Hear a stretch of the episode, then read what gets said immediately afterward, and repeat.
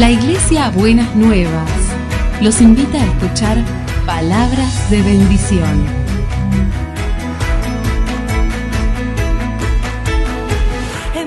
Si desean asistir a nuestras reuniones, los esperamos en Avenida de Lepiane 3925, esquina Subiría, Bajo Flores, Ciudad de Buenos Aires.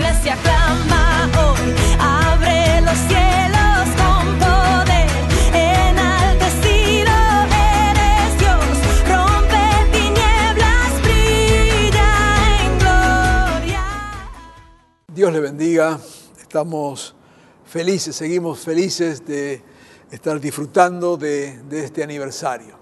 Eh, yo quiero tener una palabra, por supuesto, de gratitud a todos los hermanos, hermanas que han estado trabajando, preparando este culto en medio de las situaciones tan difíciles que estamos viviendo. No es nada fácil hacer algo así, pero bueno, gracias a cada uno y esperamos que todos hayamos podido disfrutar de lo que el Señor nos ha dado, nos está dando en este culto. Queremos ahora abrir nuestro corazón a la palabra del Señor.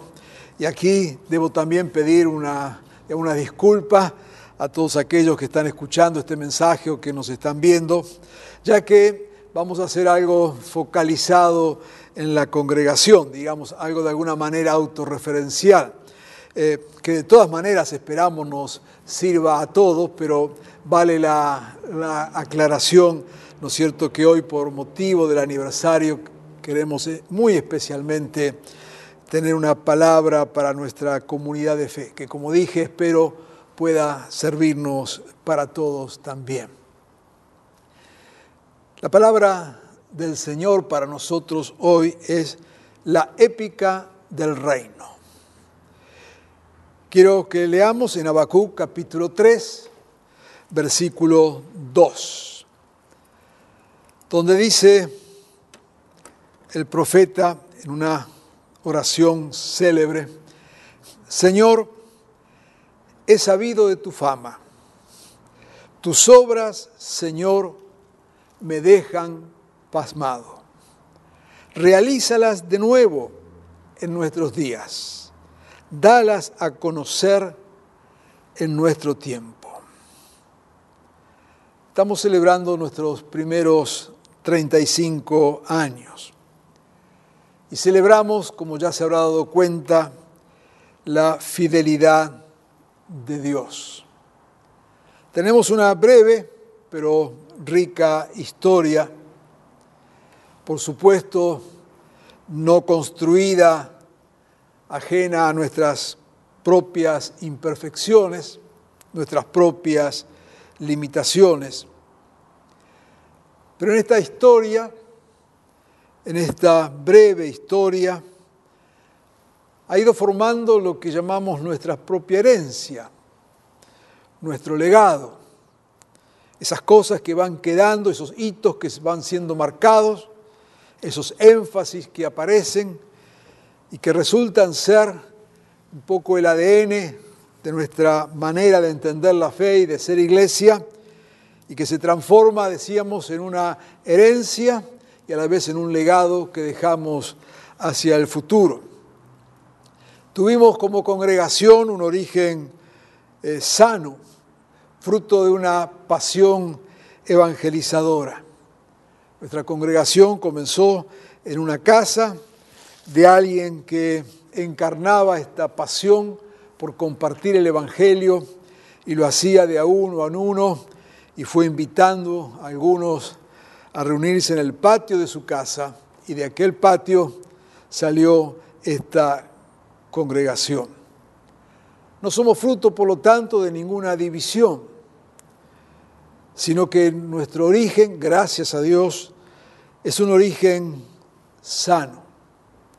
Quizás por eso y por la gracia sobreabundante del Señor, en estos 35 años jamás tuvimos conflictos internos, jamás nos tocó experimentar divisiones, Dios nos guardó y de alguna forma esto también está en nuestros genes. Tenemos una declaración de misión que hemos tratado y tratamos de vivir, no siempre a plenitud como quisiéramos, pero ahí está. Amamos la palabra del Señor. Somos apasionados por la palabra.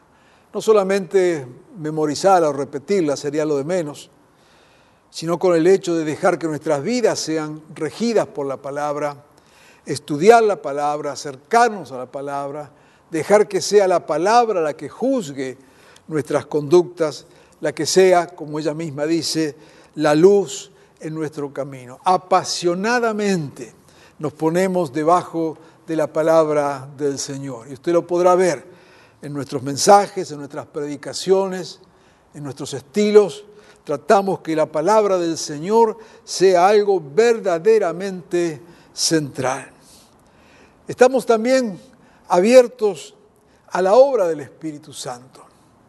Y esto es algo que también está allí en nuestra declaración de misión, ¿no es cierto? Esta actitud de permanente apertura a lo que el Espíritu quiera hacer. Como siempre aclaramos en esta, cuando decimos esto, nuestra apertura al Espíritu no quiere decir apertura a cualquier cosa, sino exactamente al Espíritu del Señor. No tenemos ningún reparo con lo que Dios quiera enviarnos a través de su Espíritu Santo. No ponemos ningún condicionamiento a lo que Dios quiera hacer, como Él quiere hacerlo, como Él le parezca hacerlo, cuando Él quiere hacerlo. De ninguna manera encontrará en nuestros corazones ningún tipo de reparo. Es cierto que al mismo tiempo somos cuidadosos de no llamar espíritu del Señor a cualquier espíritu, de no subirnos en cualquier ola de la última moda, sino que queremos lo genuino que viene del corazón de Dios. Y lo genuino que brota del corazón de Dios, estamos dispuestos y abiertos a recibirlo y le decimos, Señor, no nos dejes afuera nunca de lo que es tu mover y de lo que tú estás haciendo.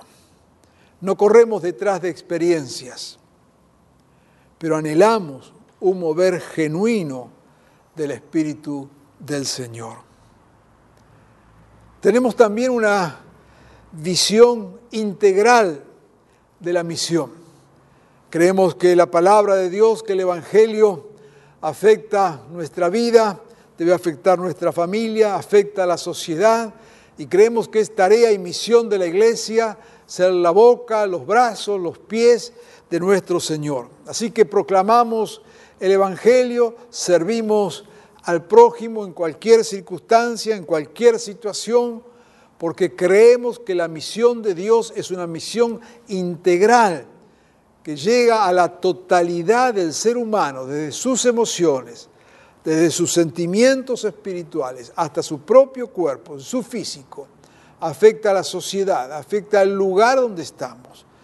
El Evangelio del Señor afecta o intenta afectar cada rincón de nuestra vida. Por lo tanto, entendemos la misión de esta manera. Para nosotros no hay una misión espiritual y otra misión en el mundo. Es la única misión que el Señor nos ha encomendado, ser instrumentos de su reino para traer salvación con un sentido lo más amplio posible, sin ningún tipo de barrera.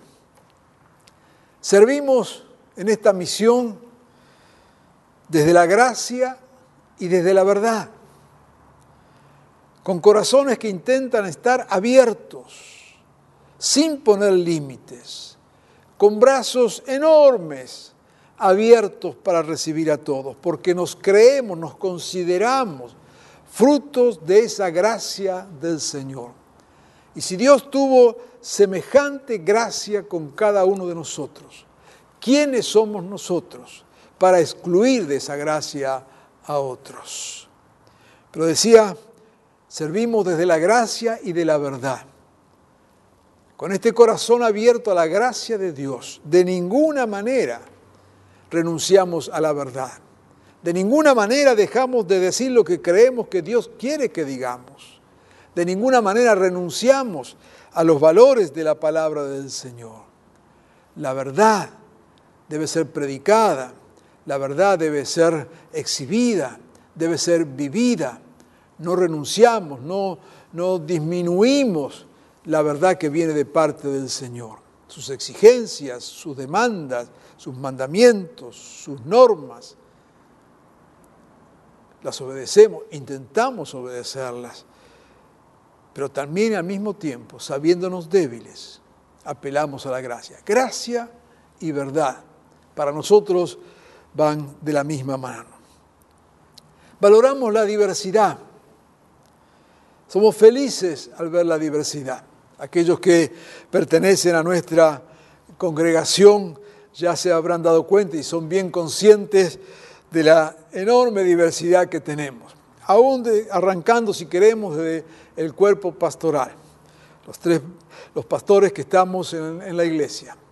De ninguna manera eh, tratamos de tener una visión uniforme, sino que creemos en la diversidad, nos sabemos diferentes, nos vemos diferentes y valoramos y apreciamos esa diversidad. Pero no solo a nivel pastoral, sino a nivel de cada ministerio, de cada hermano y hermana de la iglesia. En esta congregación no hay un pensamiento único. Todo lo contrario, nos enriquece ver la gracia de Dios expresada de maneras tan diferentes. Lo vemos esto como algo que suma, que nos anima, que nos entusiasma. Creemos que la iglesia es una y tratamos de vivir coherentemente con eso. Estamos aquí en la ciudad de Buenos Aires.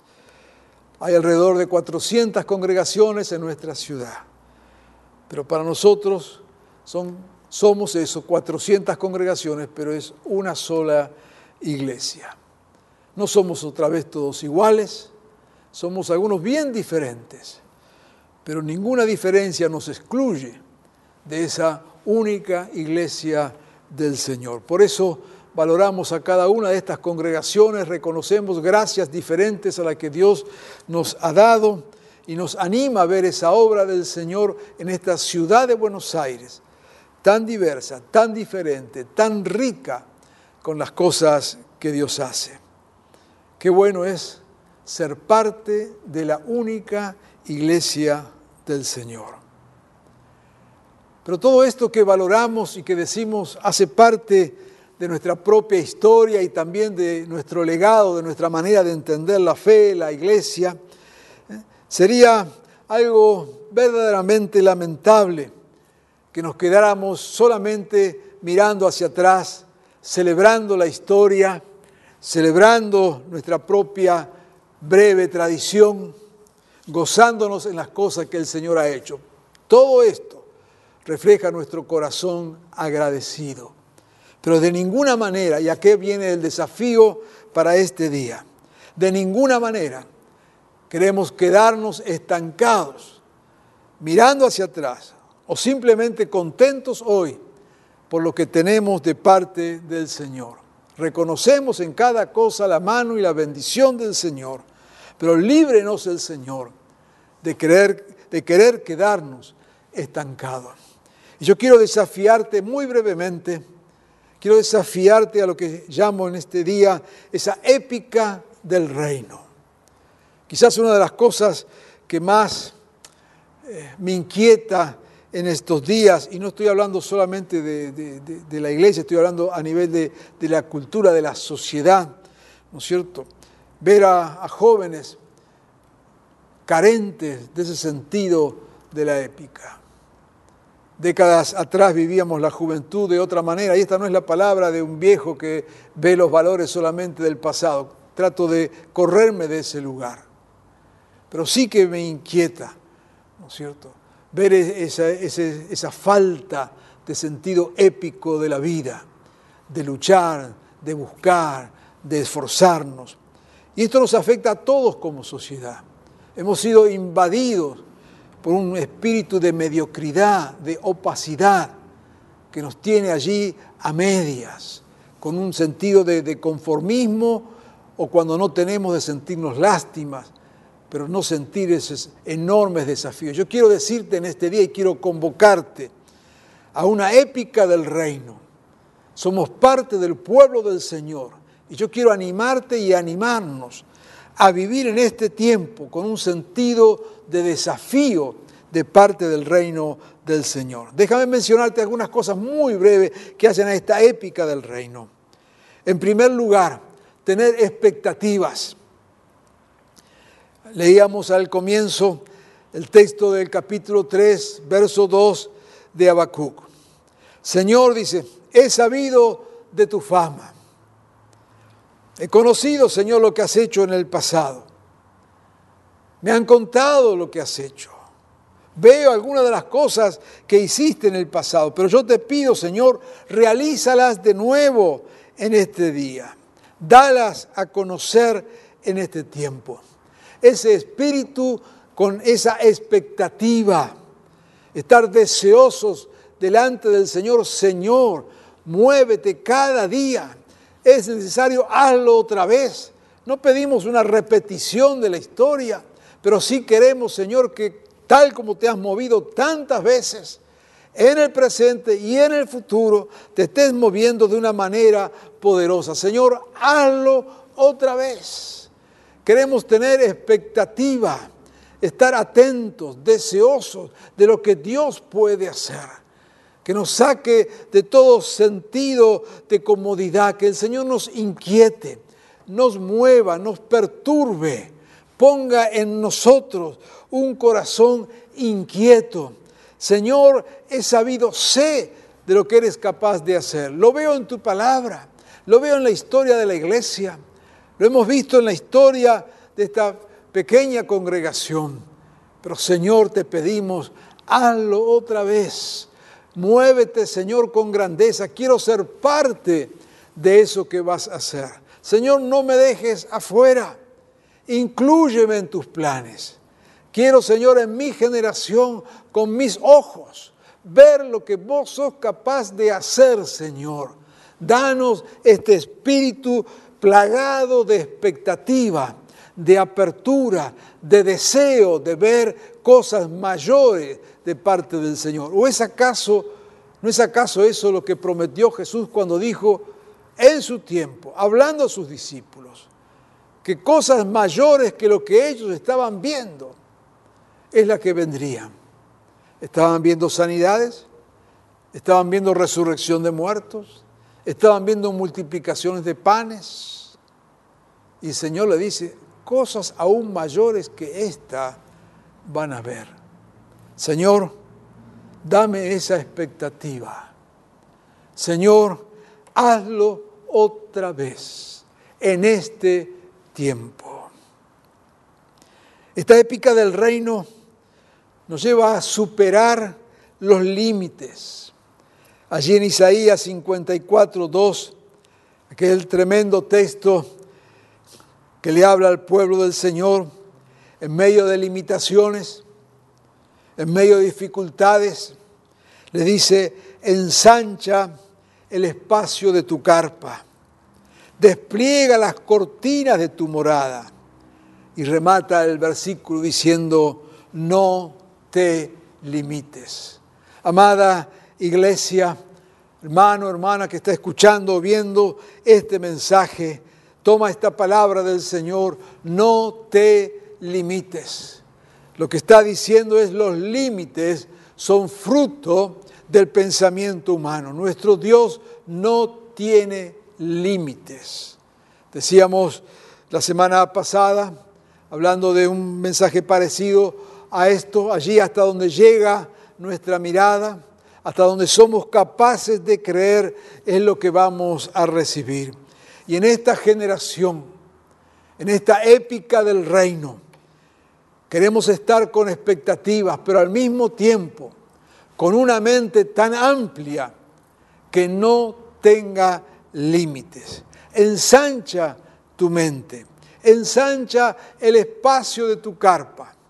Alguna vez cuando predicamos este texto enseñábamos, ¿no es cierto?, que es aquella, ¿no es cierto?, que tiene quizás un hijo y no puede tener más. Y viene Dios y dice, mira, hace un cuarto más porque va a venir otro hijo. Ensancha tu carpa, ensancha tu casa, no por lo que estás viendo, no por lo que vos haces los cálculos de lo que es posible. animate a las imposibilidades de Dios. ¿Qué significa esto para nosotros? ¿Qué significa para esta congregación? ¿Qué significa para tu vida y tu familia? No te limites. Esta épica del reino, que nos lleva también a tener una vida de fe. Allá en Juan 11:40 dice, si crees, verás la gloria de Dios. Y fíjese otra vez que todos estos textos hacen referencia a nosotros, no, no a Dios. Si no te limitas, vas a ver cómo Dios obra de acuerdo a tu visión. Si eres capaz de creer, vas a ver la gloria de Dios. La gloria de Dios está, Dios queriendo bendecir está, Dios queriendo multiplicar está, no es problema de Dios. Dice, ahora si crees, verás la gloria de Dios. Por lo tanto, si ponemos el versículo al revés, si no crees, no verás la gloria de Dios. Por eso es que podemos vivir una vida de fe mediocre. En esto no está en juego la salvación. En esto no está en juego si tenemos vida eterna o no tenemos vida eterna. No está en juego eso. Hemos creído en Jesucristo, nos hemos entregado a Él, tenemos vida eterna con Él. No hay ni- ningún cuestionamiento acerca de esto. Pero podemos vivir esa salvación con mediocridad, con pequeñez espiritual, prácticamente encerrados, subsistiendo en la fe. Claro que tendremos luego una vida eterna, pero no ese es el punto. Dios quiere que vivamos esta vida plena aquí y ahora. Dios tiene muchos, muchísimos para darnos. Y nos está hablando aquí de ver la gloria de Dios. Permítame subrayar esto. Está hablando de la gloria de Dios, no nuestra propia gloria, no las cosas que somos capaces de construir para edificar nuestra fama o nuestro nombre. Dios quiere mostrarnos su gloria. Y para ver esa gloria, exige de nosotros creerle. Sí, Señor, yo creo en vos, creo que lo podés hacer, Señor. Y quiero en este tiempo y en estos días ver tu gloria. Dice allá en 1 Corintios 2, 9. Ahora bien, como está escrito, cosas que ojo no vio, ni oído oyó, ni han subido en corazón de hombre, son las que Dios ha preparado para los que le aman. Otra vez, para los que le aman. Otra vez el peso está en nosotros. Pero este es tiempo, este es el momento. En, este, en medio de esta celebración de la fidelidad de Dios, Dios nos llama y nos desafía para ir hacia adelante, para tener una mirada de fe, para no ponerles límites al Señor y para tener la expectativa que cosas que nuestros ojos no han visto ni han oído nuestros oídos, ni se nos ha imaginado, dice, ni ha subido al corazón del hombre. Esas cosas son las que Dios tiene preparado. Señor, es verdad, quizás, y seguro porque así lo dice tu palabra, ni lo hemos imaginado. Pero vos sos capaz de hacerlo, Señor. ¿Qué harás en nuestro medio? ¿Cómo nos usarás? ¿A dónde nos llevarás, Señor? ¿Qué harás de esta congregación? ¿Qué harás de cada uno de los que están viendo, escuchando este mensaje? Allí donde cada uno se mueve. Señor, creemos a lo que vas a hacer. Creemos en ti, Señor. Te amamos, Señor. Ya hemos enseñado cómo se ama a Dios. A Dios se lo ama apasionadamente. A Dios no se lo ama de una manera superficial, tal como nos enseña su palabra. Amarás al Señor tu Dios con todo lo que tenés, con todas tus fuerzas, con todos tus sentimientos, con todo tu intelecto, con toda tu espiritualidad. De esa manera amarás a Dios. Y si eres capaz de amar a Dios de esta manera, si eres capaz de ver la gloria de Dios porque tenés la expectativa de ver la gloria de Dios, entonces estarás ensanchando tu carpa y estarás dispuesto a recibir lo que ni te has imaginado. Estarás dispuesto a abrir los ojos y ver cosas que nunca has visto. Y estarás dispuesto a tener oídos abiertos para oír cosas que jamás has escuchado. Esta palabra sigue cumpliéndose en cada etapa y en cada momento de la vida. En lo personal, con más de 50 años de pastor, he visto muchas cosas, he oído muchas cosas. Dios me ha permitido eh, recorrer el mundo, Dios me ha permitido conocer su iglesia de mil maneras distintas. Dios me ha permitido ver el mover de su Espíritu Santo también de muchas maneras, inclusive en nuestra nación. Pero lo que dice el texto, y también lo tomo para mí, cosas que todavía no has visto son las que vas a ver. Y cosas que todavía no escuchaste son las que vas a oír. Y cosas que aún ni te imaginaste son las que van a suceder. Vivir en esta épica del reino. Y por último, tener una visión espiritual. De otra manera no podemos vivirlo. De otra manera jamás lo vamos a experimentar. Efesios 1, 18 al 19 dice ese recordado texto. Pido, decía el apóstol, también que les sean iluminados los ojos del corazón para que sepan a qué esperanza Él los ha llamado. El apóstol está orando y oramos nosotros en este tiempo. Señor, ilumina los ojos del corazón. Una expresión que tiene el apóstol para mostrarnos allí que hay una obra que necesitamos de parte del Señor para entender esta dimensión espiritual de lo que estamos hablando. ¿Qué sentido tiene hablar de fe, de expectativas,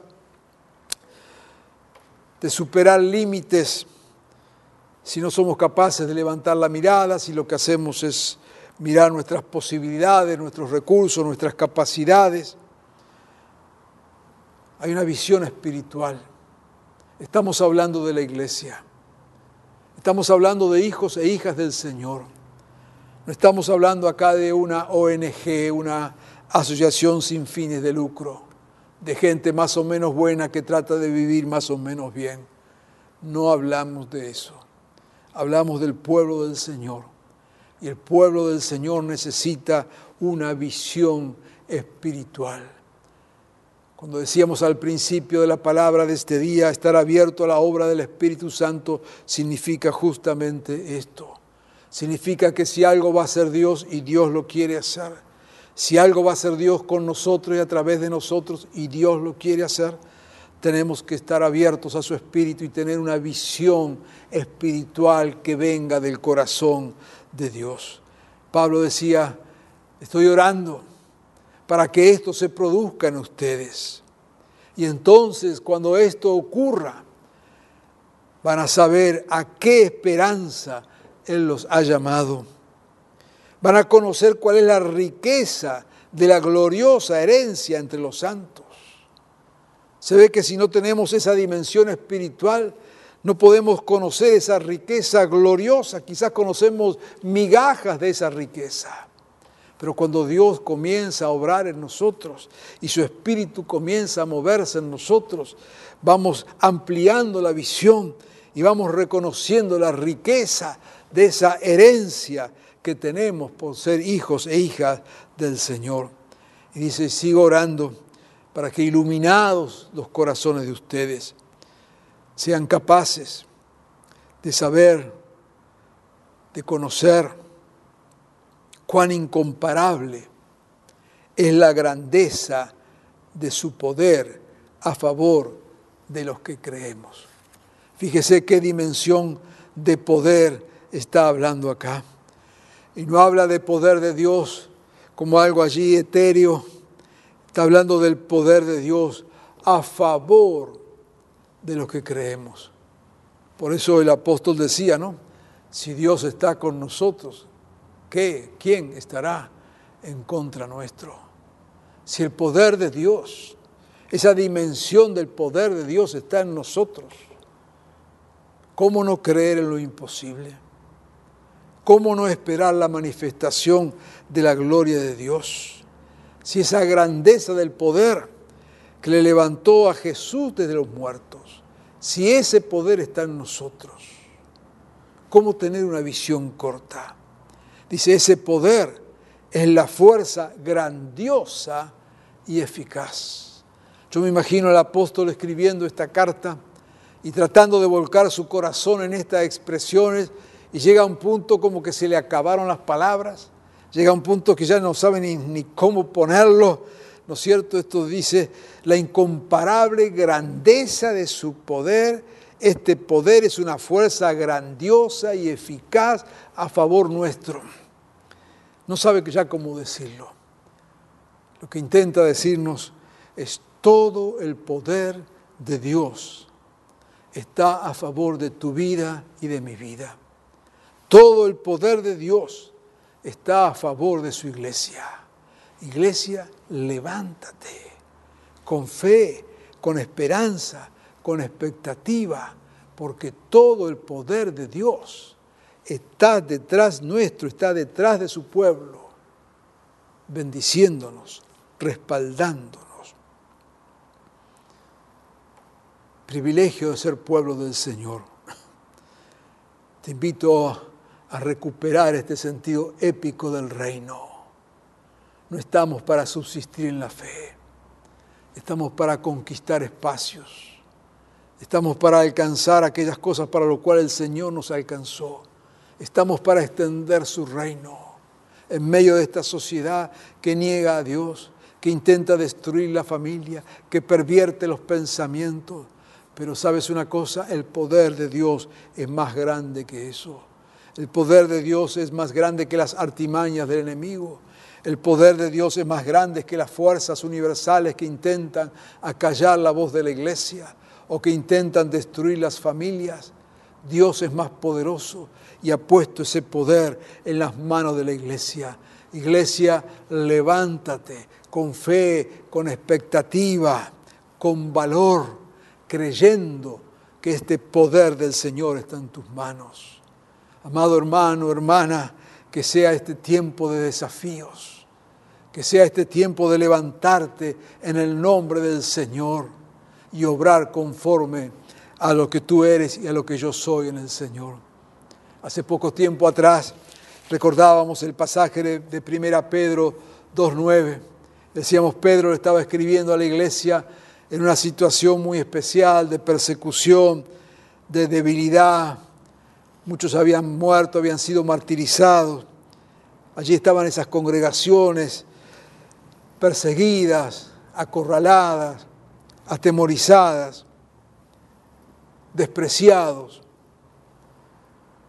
Recuerda que Pablo escribiendo a la iglesia dice, fíjense entre ustedes, dice, ¿quién, quién acá es sabio, rico, destacado? Y Pedro le escribe a esa iglesia y le dice, ustedes son linaje escogido, ustedes son un real sacerdocio Ustedes son una nación santa. Ustedes son un pueblo que pertenece a Dios. Y ustedes son todo esto para proclamar, para anunciar las maravillosas obras de Dios que nos sacó de las tinieblas y nos puso en su luz admirable. Eso es lo que somos como iglesia. Los convoco en este tiempo a esta época, épica del reino. Te convoco a salir del conformismo. Te convoco a tener un espíritu rebelde. Te convoco a ser un odre nuevo para recibir todo lo nuevo que tiene el Señor. Te convoco a esperar grandes cosas para ver grandes cosas. Nuestra misión es que el Evangelio afecte las vidas, las familias y la sociedad.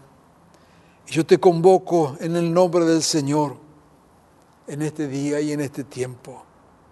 Dios te convoca a levantarte como iglesia, creer a esta palabra del Señor, proclamar y vivir un evangelio que transforme las vidas y que transforme la sociedad.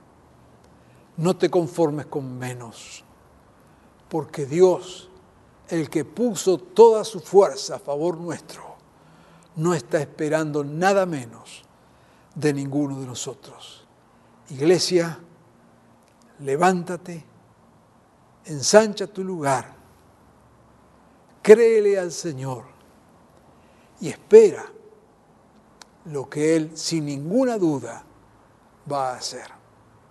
Oremos. Señor, creemos a tu palabra. Y en este día que nos hemos deleitado escuchando testimonios, historias de lo que tú has hecho en esta congregación, solo decimos gracias, Señor, hemos visto tu fidelidad. Y estoy seguro, Señor, que cada uno que está escuchando esta palabra en este día tendrá un motivo de gratitud en su corazón, allí donde se encuentre, aún sin pertenecer, por supuesto, a nuestra congregación. Pero Señor, no queremos vivir mirando hacia atrás, sino que queremos decirte como Habacuc, Dios, hemos sabido de tu fama, hemos conocido tus obras, vuélvelas a hacer, Señor. Danos expectativa. Danos fe para esperar lo imposible. Danos un corazón abierto para que tu Espíritu se manifieste en nosotros y a través de nosotros con todo poder y con toda gloria. Señor, abre nuestros ojos para ver tu gloria en este tiempo. En tu nombre Jesús. Amén y amén. Dios te bendiga.